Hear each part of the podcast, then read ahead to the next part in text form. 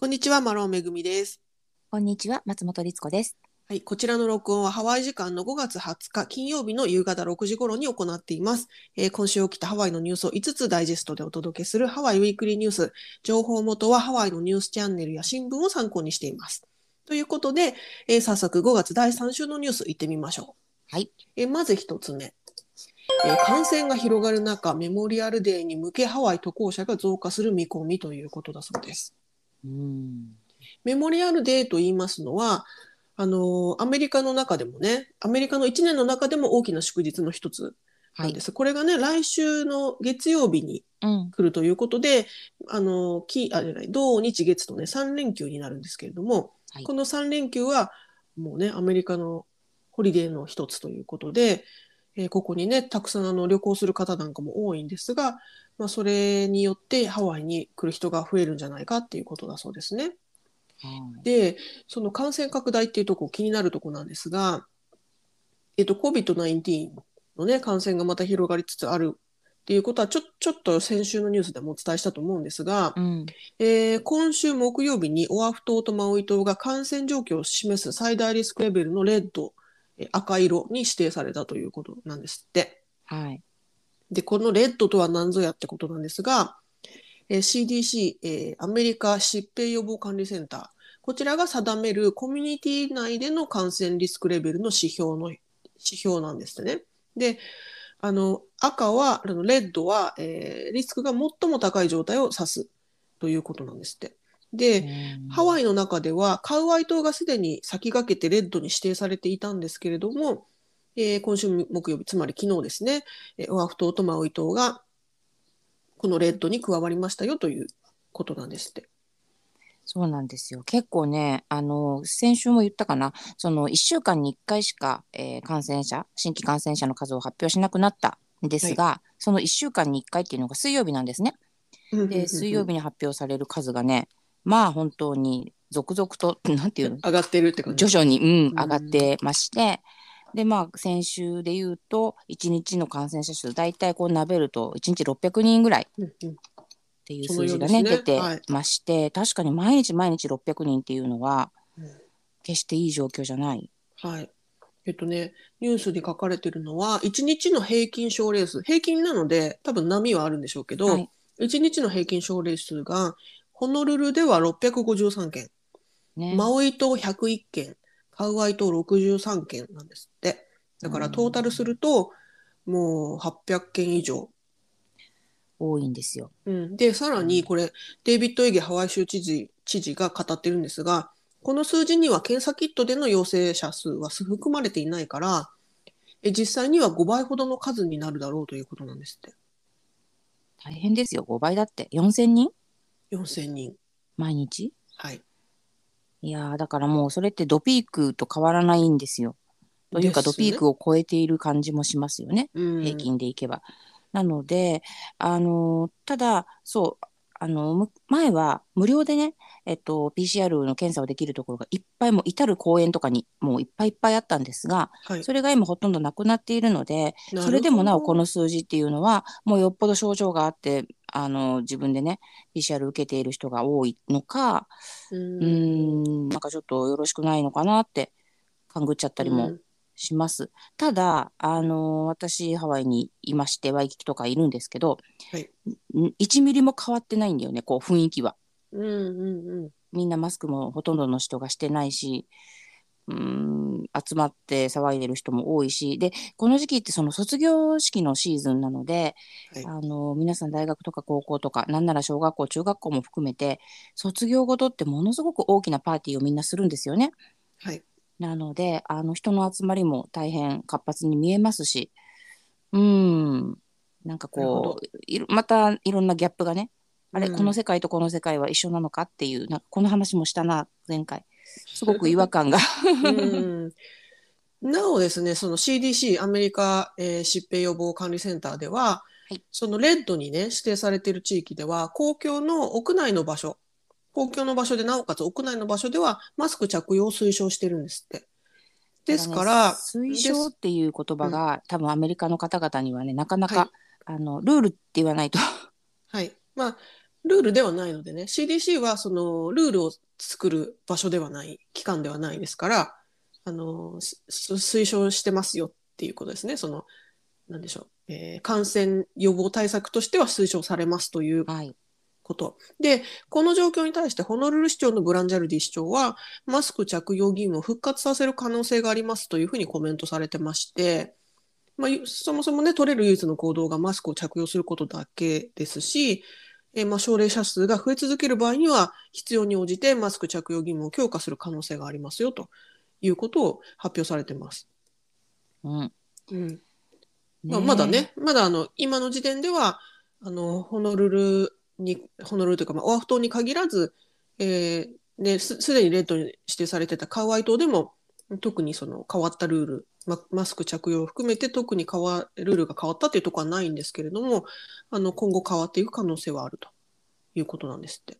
うんまあね、あのー私は今の段階でも屋内とか特にマスクつけていますけど、でね、あのー本当にローカルが多いスーパーの中とかはね、結構してる人多いんですよ、まだう。んなるほど。うん、だけど外はもちろんねみんな外してる方が多いですしうん。あとワイキキですとどうしてもそのお店の中とかでも、うん、正直あのスタッフさんも含めてねしてない人が多いなっていうのは思うので、まあ、それが本当にこう厳密にいいとか悪いって私が言える立場じゃないけど、まあ、数字がそうやって上がっていってしまってるなら、ね、他にできることがないのであれば、うん。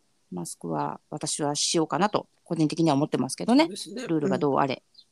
ちなみに、えーそのメモリアルデーというね、週末、えー連休の話なんですが、うんえー、AAA っていうその、ね、団体、車の関係の、交通の関係の団体によると、えーホノルルはアメリカ国内旅行で10番目に人気の場所なんですって。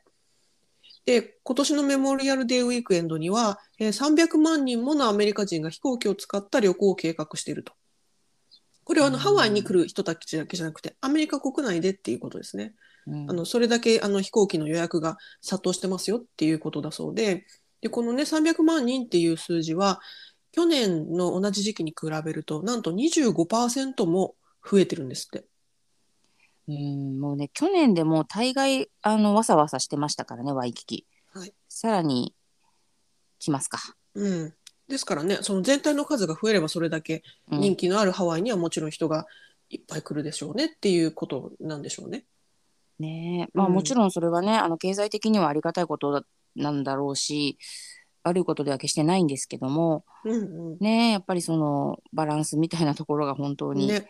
うん、いつになったらこれ心配しなくていい日が来るんだろうか。まあ、ちなみにそのちょっとね安心材料をお伝えするとあの感染者数は増えてるんだけれどもあの入院入院の中でも集中治療室を使うようなねケースっていうのは増えてない。それほど増えてないそうです。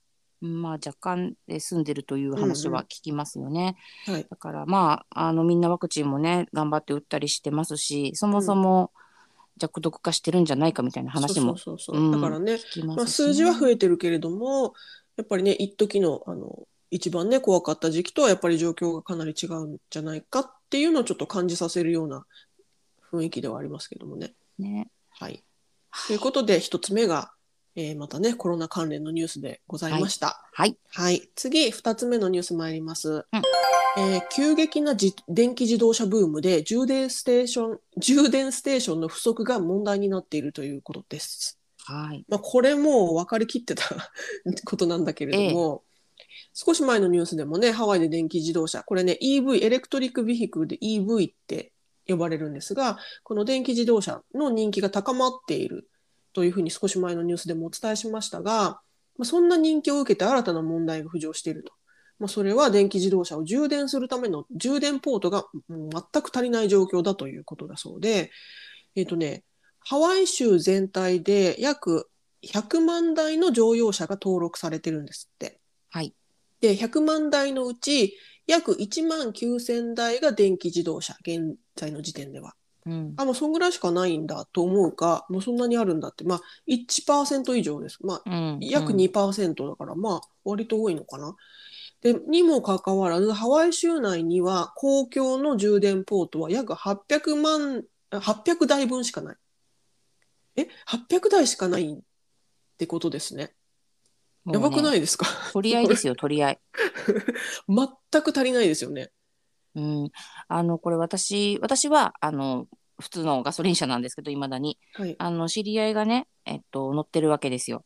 うん、でたまにこう一緒に行動したりするんですけどもう本当に血眼になって探してますもんね。うん、だってもう単純計算で、え、20、200台に1この充電ポートしかないぐらいの感じですよね。うん、もちろんその24時間体制でくっついてるわけじゃないからそれを交代で使うんですけど、うん、で公共のところだと例えばあのアラモアナのパーキングなんかだとはい。2時間マックスみたいなの決まってるみたいで、うん。2時間経ったらあの充電できないからこうなんていうんですか動かどかさなきゃいけない。うん。うん、ってなってるみたいだけどうん。なんかもうね本当にいっつも大変そう。う。ん。うん。なんかそのようでそのニュースでももう外出先でね充電したくてもできない情報が状態になっちゃってるとか、まあ、電気自動車ユーザーからするとちょっと頭を抱えるような状況だと。であの住宅特にあのコンドミニアムとみたいな集合住宅に住んでる方の場合ですと簡単にそのなんていうんですか充電ポートをね自宅に導入するとかもできないから。はいもうそうするともうじ電気自動車自体をもう持つことができない持ちたくても持てないっていう状況の人もいると。と思いますね。あのはいいコンドミニアムだとコンドミニアム自体にポートがついてるところもあるんですって。でもそれもやっぱり自家用ではあの、ね、個人用ではないので交代で、しかもあの場所によってはそれが有料だったりするのもありますしなかなかね、あのー結構本当みんな優雅に乗っているように見えるけれども、ううんんすごく大変みたいねですね。であのガソリンスタンドみたいに、ね、じゃあそうそそこのそこで給油してこうっていうことがそうなのないからねだのからでそうなのでその外出先で充電ポートがいっぱいだとすごくその立ち往生しちゃうっていうのがね、うんちょっと怖いなと思いますね。本当ですよ。でなんかそのポートによってあの私も詳しくないんですけどいいっぱいたくさんマイル入れられるところとゆっくりなところがあるんですって。だからうん同じ時間充電しててもうんそのポートによってねあの今日はうまくいった今日は少なかったわここみたいなのがあるとかっていうのも聞くのでなんか本当にいろいろこうそれを考えなきゃ考えながら運転しなきゃいけないって結構ストレスね。うん。ですよね、きっとね。ね。うん、そのようですよ。はい。まあ、ハワイ州では2045年までに100%クリーンエネルギーに移行するということを掲げてるんですね、州全体でね。で2045年ってまだ時間があるようでいて、ね結構あっという間ですよ。ですから大丈夫なのかっていうねまたハワイハワイ州運輸局では今後2年間で約300台の小型トラックを電気自動車に変える予定というのでまあねその電気自動車に変えるのはいいんだけれどもそのインフラ整備もね同時に行っていかないといけませんよねっていうことですよね。本当そうですよね。だから、なんかガソリンスタンドにね、あの電気っていうのがあって、それをビューって例えば、本当うん5分ぐらいで満タンにできるような、そういうのがあればいいけどね、そんなね夢のような話は今のところないので。でもなんか将来的にはそうなっていってほしいですけどねそうしたらすごく電気自動車使いやすくなる思いますよね、もっともっと。ううんん。ね、ということでこちらが2つ目のニュースでした。はい。はい、では次3つ目のニュース参ります。はいえハワイではピックルボールが大ブームだそうです。ピックルボール、うんリツコさんご存知ですか？私これね、ニュースを見て、なんじゃそりゃと思って、調べちゃいました。ググっちゃいましたよ。うーんピックルボール。見たことなかった。あ本当に知らなかったですか、うん。私も知らなかったんですよ。ただハワイでは流行ってるのかって思ったんですけど、あの、私が外に出ない。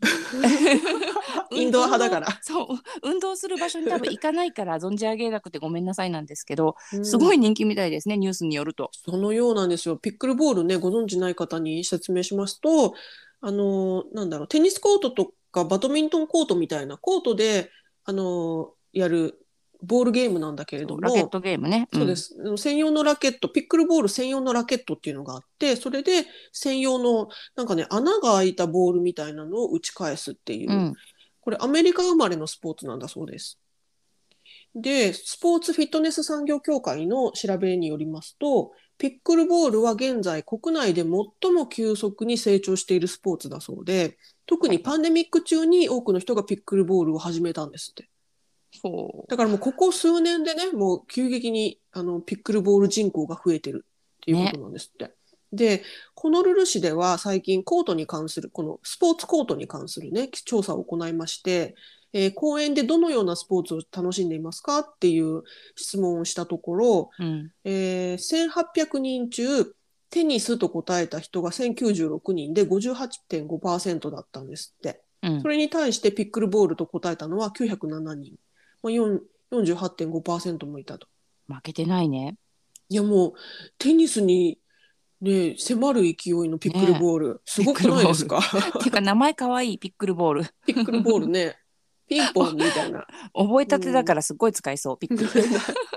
そのピックルボールの人気の高まりとともにピックルボールができるコートがもっと必要になるということで現在はコートの数がね限られてるからもう奪い合いなんですってさっきの充電コートじゃないけど、近いね。なんかもう電気自動車もピックルも。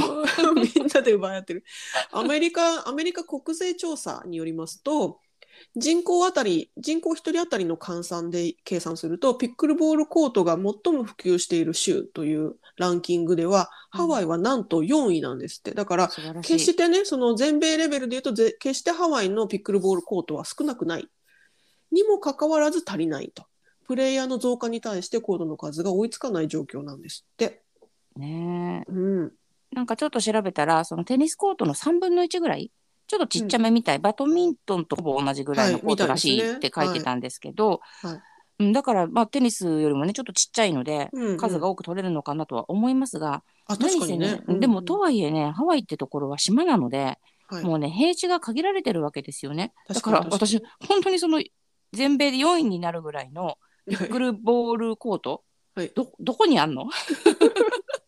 アラモアナビーチパークとかにあるんですかね。ちょっと今度本当見に行ってくるわ。なんか結構その順番待ちしてる人が多いってニュースに書いてありますから。だよね。え、でもテニスコートを潰してピックルにしてるわけではないよね、きっと。新たに。うん、テニス人口はね、テニス人口でいそうですからね。ね、あれだって結構奪い合いだったので。うん、さらにね、うん。そのハワイのその公共の公園にそのピックルボールコートがある場合でも、なんかね、自分でそのネットを持参しないといけないところも結構あるみたいで。ああ、えでもマイネットまで持ってる人がいるってことね。みんな多分マイネット。あの結構あれじゃないですか。ピンポン。卓球とかもネットをねあね。の盗まれちゃうから自分で持っていく場合とかあった気がするから。でも、それと近いのかもしれない。卓球とはちょっとスケール違くないか？多分でもあのちょっとラケット卓球っぽいなって私は思ったんですけど。あそうですね。ボールもああいう卓球みたいなプラスチックみたいな感じのに穴が開いてる。ううん。ん。なんかああいうボール昔あったよね。なんですかね見覚えありますよね、うんなんかああいうのをさ網みたいなキャなんか何かでキャッチするゲームなかった、こう投げたりキャッチする。なんだっけね？ったあった。ボードゲームとかでもあったような気が、なんかねうん。ちょっと懐かしい感じもするんだけど、ね、ピックルボール皆さん、うん。ね、日本では流行ってるのかな？どうなんだろう？わかんないですけどもね。でもなんかお手軽にできるってことなんでしょうね。それだけパンデミックで流行ったってことは、ね。と、うんうん注意して見てみたいと思います、はい。ということで、こちらが3つ目のニュースでした。はい。えー次、4つ目のニュース参ります。はい。えー国会で約半世紀ぶりに UFO についての公聴会が開催されました。うん UFO ですね。未確認飛行物体。うんえーアメリカ連邦議会では今週およそ約半、えーおよそ半世紀ぶりに UFO に関する公聴会が開かれたんですが、まあ、そこではエイリアン、えーいわゆる、えー地球外生命体ですね。エイリアンの、はまだ確認されていないという報告だったと。で、まあ、ここのね、公聴会ではいろいろ、まあ、国防総省では、ペンタゴンでは説明のつかない何百もの飛行物体の目撃情報があるけど、その追加情報を開示しない、うんぬんとかごちゃごちゃって書かれてるんですが、うん私が注目したいのは、はい、ハワイのことで、うんこのね、私がニュースのソースとして使わせていただいているハワイニュースナウ。ローカルニュース局ですけれども、はいハワイの。このハワイニュースナウには、一般の方からの UFO のえー目撃情報っていうのがしばしば寄せられるんですって。うんうんで、えっ、と、なんだっけ、オアフ島の西の方で、なんかこういうのがありましたとかね。そういうのがいっぱい来るんですって。ってことは、やっぱり、ハワイってそういう UFO 多いのかなって思ったんです。どうなんでしょうね私自身はあんまりそういうのを見たことがないんですけどうんうん特になんかこう西の方ってうんなんとなくありそうよね。はい。なんかハワイって多いっていうのを聞いたことが以前あって、うんあの、まあ、そもそもね、ちょっとこう神秘的な、神秘の島じゃないですか。はい。スピリチュアルなね。だから、なのかな？とか、ちょっと勝手に関連づけて考えてましたけれども。なんかあの、ね、ローカルニュース局といえど、やっぱりオフィシャルな、そのニュース局が目撃情報が多い、しばしば寄せられてますっていうのすごいなって思いました。確かに。ねえ。その詳細についてはね、あんまり公表されてないんですけどもね。ちなみに何週間か前かのニュースで、あの、ホノルルの上空にあの気球みたいなのを飛ばして、そこ、それはあのテストですよっていう、あの Wi-Fi のテストですよっていうのをニュース覚えてます？うん、はいはい、ありましたね。はい。あれもすっごいあの連絡が来たそうです。なんか UFO がいるって。ね面白いですね。ねえ、でもまあ、はいねえ、本当にこれは国ちょっと夢会でっていうのがね、ちょっと夢ありますよね。ちょっと夢があるなと思いましたね。はい。はい。ということで、こちらが4つ目のニュースでした。はい。えー次、5つ目のニュース参ります。えー10歳の少年が母親の命を救ったということで表彰されたということでニュースが伝えてます。えーオアフ島に住む10歳のコーディ・アグネルさんは、えー水曜日、えー自分の母親が引きつけの発作を起こしているのに気づいて、すぐさま911、えー救急の番号に電話したと。で、えー母親の命を救ったとして、ホノルル市の式典にて、えージュニア救急救命士として称賛されたということでニュースが伝えてます。なるほど。10う歳。ん、10素晴らしい歳の男。の子、うん。ホノルルの救急センターには、えー年間12万件以上ものその救急要請の電話がかかってくるんだそうですが、その中でも、あのアグネルさんが落ち着いて母親の症状をオペレーターに伝える様子は、えー救急隊員の心に残ったということで、まあ、実はアグネルさんのお母さんはあのこの水曜日以前にもね3月に別の症状で救急治療を受けてるんですって。でその時なんかあのその症状はどういうものだったかっていうのは詳しくは書かれてないんだけれどもあの救急車を呼ばなきゃいけない状況にあってうんでその時には10歳のアグネルさんは救急に連絡する方法を知らなかったので隣人に助けを求めて救急車を呼んでもらったという経緯があったそうで、まあ、そこでねおそらく次にこういうことがあったら911に電話するのよっていうことをえー両親から教えてもらって、うんえー今回ねそのお母さんの命を救うことができたということで。でこの式典でこのアグネルさんスピーチをしてるんですけれどもそのスピーチで、えー親御さんはぜひ子供に911に電話する方法を教えてあげてくださいというふうに語っておりました。うん。立派です。はい、立派です。うん、本当だよね。あの電話の仕方もそうですけど、多分その症状の伝え方とかね、やっぱりこう、あ例えば自分でもあわあわしちゃうと思うんですよ。もし家族に何かあって救急車呼ばなきゃってなったら、うん。それをね冷静にこうちゃんと伝えられるってしかも10歳で、ね、うん、すごく怖かったでしょうし。しね、お母さんね、がそうですよ。発作でってそうね普。通だったらわーってねそれこそ泣いてしまいそうじゃないですか。10歳ぐらいだったらね。うん本当に本当に。いやーね、それが落ち着いてしっかりとね。オペレーターのね、オペレーターと話して指示に従ってっていうことだったそうで、でなおね、この母親救出の騒動の中でアグネルさん学校を休んでしまった、休まざるを得ない状況だった。うんで、まあこれまで皆勤賞だったので欠席をとても気に病んでたそうなんですね。うんでこの式典でブランジャルディ・ホノルル市長はこの学校の校長先生に相談して、えー欠席扱いにならないように約束してもらったということで。ねそこちょっとほっこりしますよねまたね。うんよかったですよ。ね皆勤賞気になってたんだね。うん、なんか可愛いですよね。可愛い。いよね。なんか皆勤賞だし、もうちゃんとした子なんだなっていうね。そうだね。うん、体も健康でね、皆勤賞ってことは。そうだね。本当に、はいうんあの偉いぞ。会ったことないけど。ねよく頑張りましたねはい。ということで、最後はちょっとハッピーなニュースで締めさせていただきました。はい。はい、以上、今週のニュース5つご紹介しました。えーソースのリンクを概要欄に、えー貼っていますのでごあの、ご興味のある方はぜひご覧ください。ということで、今週もご視聴どうもありがとうございました。ありがとうございました。はい、さようなら。さようなら。